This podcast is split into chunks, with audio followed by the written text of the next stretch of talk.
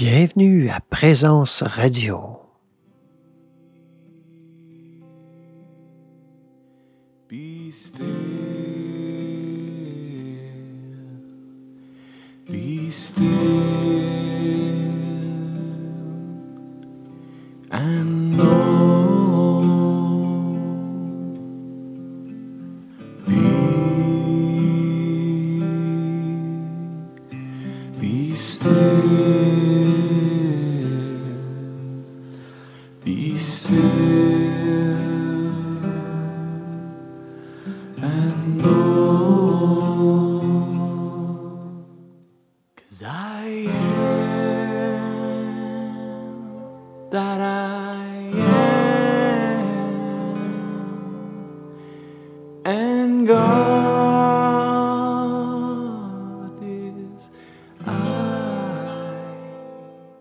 Bonjour à tous et toutes, bienvenue.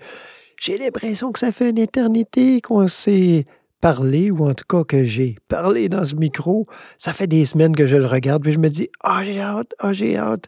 Alors, me revoici euh, pour une petite série sur des textes sacrés, textes mystiques à méditer, particulièrement deux. En tout cas, on va commencer avec ça. Des textes qui ont été fondamentaux pour moi et qui le sont encore, que je médite euh, encore et toujours. euh, Deux textes euh, de traditions différentes, mais que je souhaite mettre en parallèle. Alors, je ne ferai pas ça tout à fait aujourd'hui.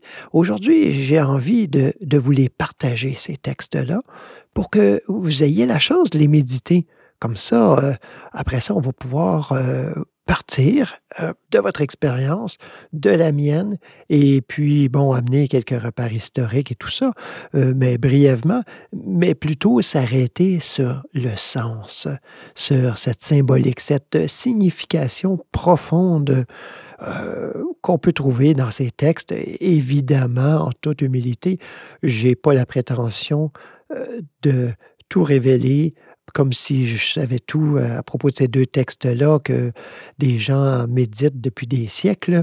Alors, mais simplement à partir euh, de mon expérience et qui peut-être nourrira la vôtre aussi. Alors, ces deux textes, un de la tradition bouddhiste, le Sutra du cœur de la Prajna Paramita, c'est-à-dire le Sutra du cœur de la connaissance euh, transcendante. Bon, il y, a, plusieurs traductions, évidemment, quand on part d'une langue euh, asiatique. euh, Et c'est un sutra qui nous vient du, autour du 7e siècle, hein, à peu près le milieu du 7e siècle, je crois. Et le deuxième texte, le prologue de Saint Jean, euh, fin du premier siècle à peu près, on- on- qu'on évalue. Alors, deux textes très anciens, et on le sait, euh, il faut toujours remettre en contexte. hein, les textes, il faut les remettre en contexte un tout petit peu quand on veut essayer de comprendre. Alors, comme je le mentionnais euh, juste avant, aujourd'hui, je ne ferai pas de, de grandes explications, euh, je n'amènerai pas trop de choses. Je veux surtout vous partager les textes et vous partager aussi deux trames sonores euh, de récitation de ces textes. Alors, parce que des fois, juste de l'entendre comme ça, de se laisser bercer, euh, c'est il y a quelque chose qui dépasse même euh, les mots, la, compréhension. Cette compréhension qui, si elle demeure uniquement intellectuelle, euh, va, dans ce cas-ci, à tout le moins, va être euh, trop peu. Mais vraiment trop peu. Et plus que trop peu, ça va passer à côté. On passe à côté du message. Ça ne veut pas dire qu'on ne peut pas le réfléchir, ça ne veut pas dire que notre intelligence ne peut pas rien y comprendre, mais simplement qu'il faut comprendre au-delà de ça. Il faut se laisser informer de l'intérieur. Le premier texte, le Sutra du cœur euh, de la compréhension parfaite, de la, compréhension transcendante, de la sagesse transcendante, euh, c'est un texte euh, que j'ai rencontré dans mes études bouddhistes il y a de cela bien des années et que je m'étais mis en tête de, de mémoriser. Je m'étais dit, rien ne vaut euh, de mémoriser un texte pour se l'approprier. Vous, savez, je vous l'ai proposé d'ailleurs euh, euh, comme exercice avec le psaume 23 déjà là, dans un de ces podcasts. Alors, ce texte, c'est un texte qui est récité dans tous les temples zen, mais plus que ça, hein, chez les Tibétains aussi, dans à peu près toutes les traditions Mahayana, c'est-à-dire du grand véhicule, qui, c'est à peu près toutes les écoles bouddhistes que vous connaissez, à part le Theravada, qui est la, tradition des anciens, hein, euh, euh, auquel est associé le Vipassana, par exemple. Alors, il n'y a pas tellement de différences. Il y a pas de, c'est, c'est des, des différences qui ne sont pas si marquées que ça. hein. Si, euh, c'est sûr que peut-être que quelqu'un de l'école, soit Theravada, soit Mahayana, aimerait m'obstiner un petit peu là-dessus, et je pourrais comprendre parce que je les connais, ces deux écoles-là. et J'en ai fait partie, en fait, euh, autant par le zen que par la tradition euh, tibétaine, euh, diverses traditions tibétaines et diverses traditions zen, euh, tant vietnamiennes que japonaises. Mais ici, évidemment, le but, c'est pas de partir une guerre de clochers, là, que ce soit entre églises ou entre euh, diverses écoles euh, bouddhistes, évidemment. Donc, ce texte est un texte fondamental, même s'il est tardif. C'est un texte fondamental pour aller plus loin, et même plus loin, c'est aller jusqu'au sommet de la méditation, telle qu'enseignée dans le bouddhisme, mais qui transcende cette grande tradition bouddhiste. À mon avis, il y a quelque chose d'universel. Autant dans ce texte, et peut-être d'une façon plus évidente que dans le prologue de Saint Jean, même si je considère que c'est aussi universel. Sauf que euh, il y a des choses un peu plus spécifiques. Donc, sans plus tarder, je vous partage ce texte, le cœur de la Prajna Paramita. Alors qu'il pratiquait la voie de la compréhension parfaite, le Bodhisattva Avalokiteshvara posa son regard éclairé sur les cinq agrégats et les trouva pareillement vides. Après cette compréhension, il dépassa toute souffrance. Écoute, Shariputra, la forme est vide et le vide est forme. La forme n'est pas différente du vide et le vide n'est pas différent de la forme. Il en est de même pour les sensations, les perceptions, les formations mentales la conscience. En fait, Shariputra, tous les phénomènes ont pour nature le vide. Ils ne sont ni produits, ni détruits, ni impurs, ni purs, ni croissants, ni décroissants. Par conséquent, dans le vide, il n'y a ni forme, ni sensation, ni perception, ni formation mentale, ni conscience. Il n'y a ni œil, ni oreille, ni nez, ni langue, ni corps, ni mental, ni forme, ni son, ni odeur, ni goût, ni toucher, ni objet mental. Il n'y a pas de sphère d'éléments, des yeux à la conscience mentale, ni d'origine interdépendante, ni extinction de ces dernières, de l'ignorance à la vieillesse et la mort. Il n'y a ni souffrance, ni origine de la souffrance, ni extinction de la souffrance, ni voix, ni compréhension, ni réalisation. Parce qu'il n'y a pas de réalisation, et grâce à la perfection de la compréhension, les bodhisattvas ne trouvent aucun obstacle à leur esprit. N'ayant aucun obstacle, ils surmontent la peur, se libérant ainsi et pour toujours de l'illusion, et réalisent le parfait nirvana. Grâce à cette compréhension parfaite, tous les Bouddhas du passé, du présent, de l'avenir parviennent à l'éveil authentique et universel. C'est pourquoi il est bon de savoir que la compréhension parfaite est un grand mantra, le plus élevé, l'inégalé, le destructeur de toute souffrance, la vérité inaltérable. Un mantra de la Prajnaparamita peut être ainsi proclamé. Gate gate paragate parasam gate Bodhi soit. Si vous l'entendez pour la première fois, ce texte, peut-être que vous vous demandez où je m'en allais en disant que c'est un texte qui est universel et qui est peut-être plus facile à comprendre que le prologue de Saint Jean. en le disant, je m'en suis rendu compte que euh, ça pouvait être plutôt obscur pour plusieurs personnes. Mais néanmoins, je vous invite cette semaine à l'écouter, à le méditer et juste voir ce qui monte comme ça. Juste voir euh, qu'est-ce que ça vous dit, qu'est-ce qui résonne là-dedans? Puis la semaine prochaine, ben, j'en ferai un commentaire. J'expliquerai les, différentes parties, euh, qu'est-ce qu'on veut dire par, par ça, par, par tout ce qui est nommé là-dedans. Hein? Alors, on va en même temps un petit peu euh, débroussailler et connaître euh, ben, plusieurs aspects importants du bouddhisme. Pour le deuxième texte, le prologue de Saint Jean, comme je le mentionnais, c'est un texte qui a été écrit plus tardivement que les autres évangiles.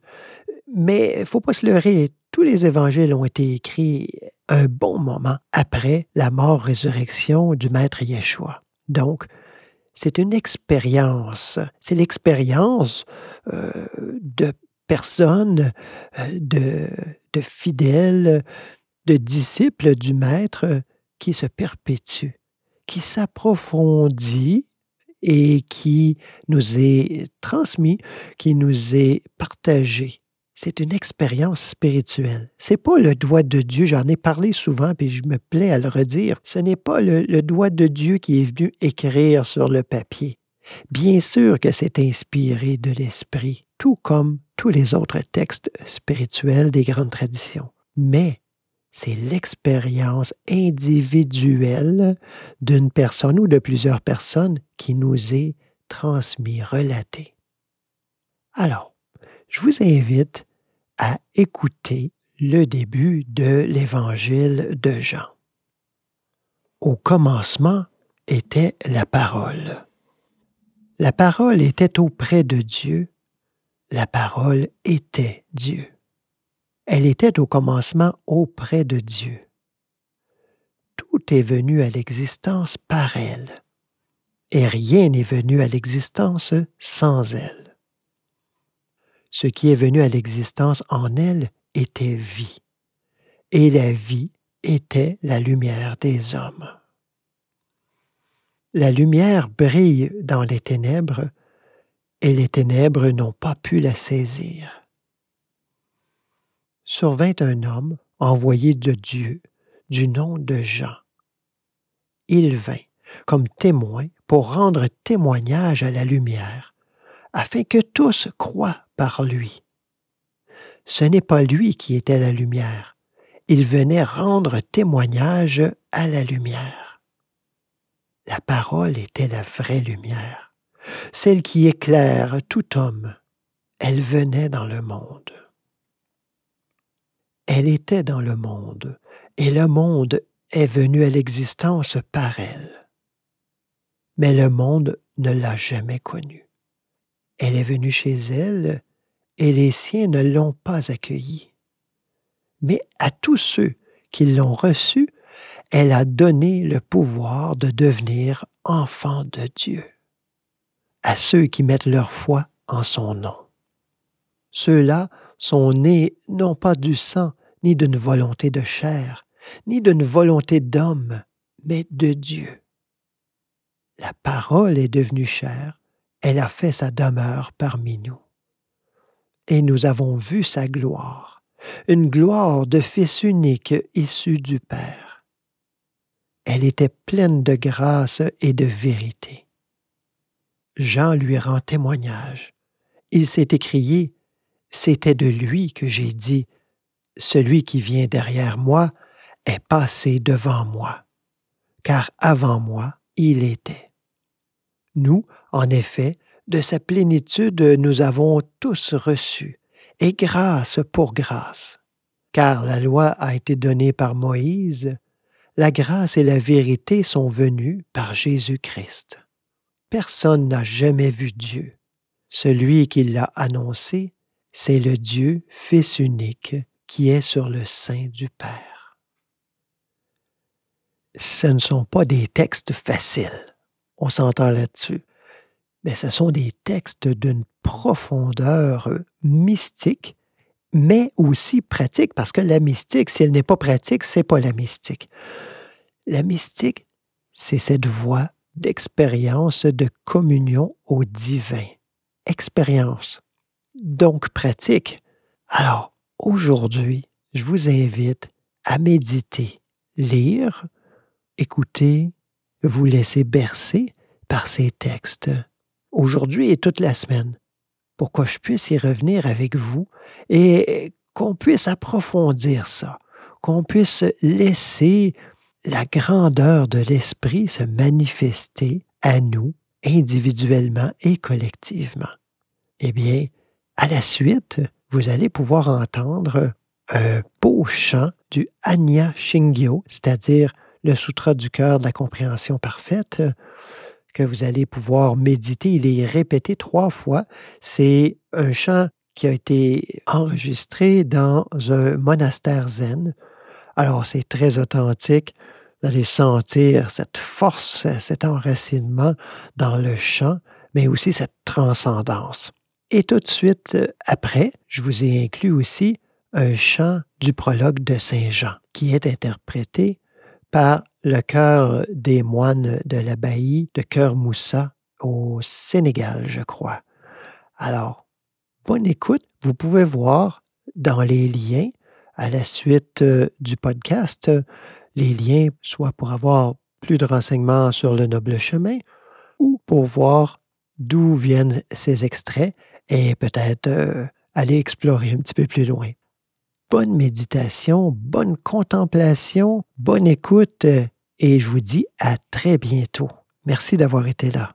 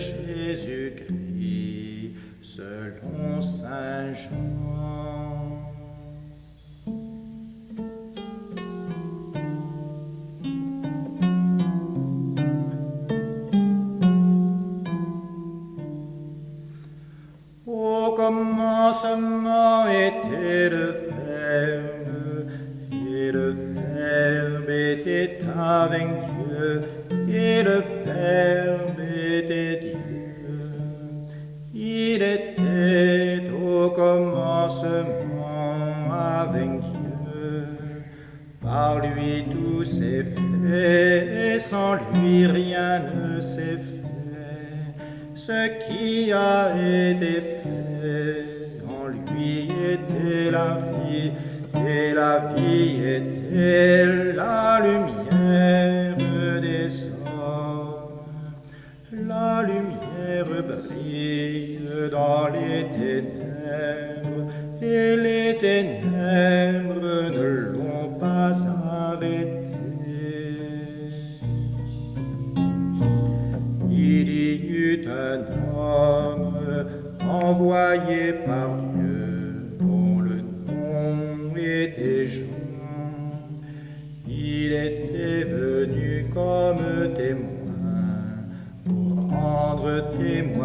à la lumière afin que tous croient par lui.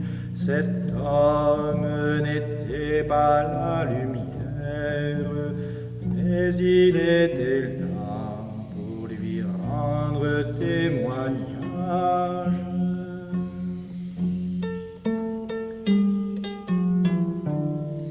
Le Verbe était la vraie lumière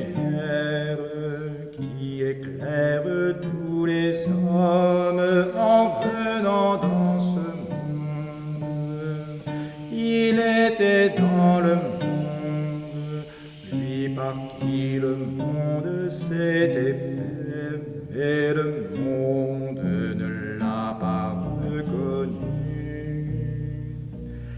Il est venu chez les siens et les siens ne l'ont pas reçu. Mais tous ceux qui l'ont reçu,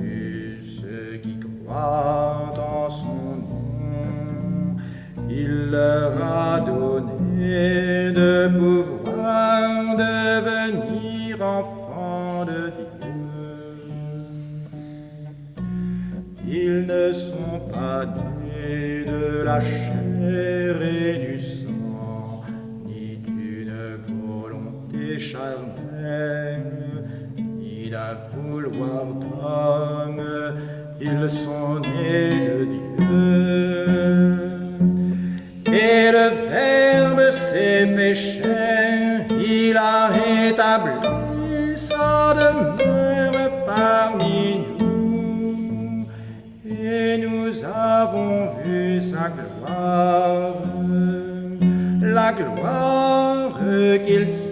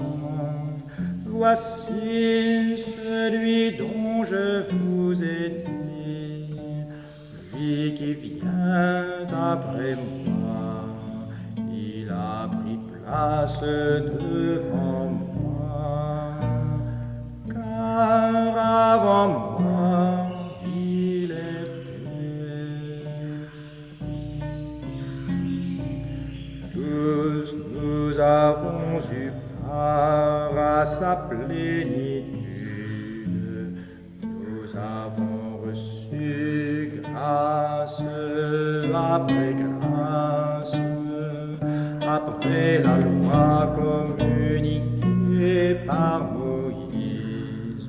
La grâce et la vérité sont venues par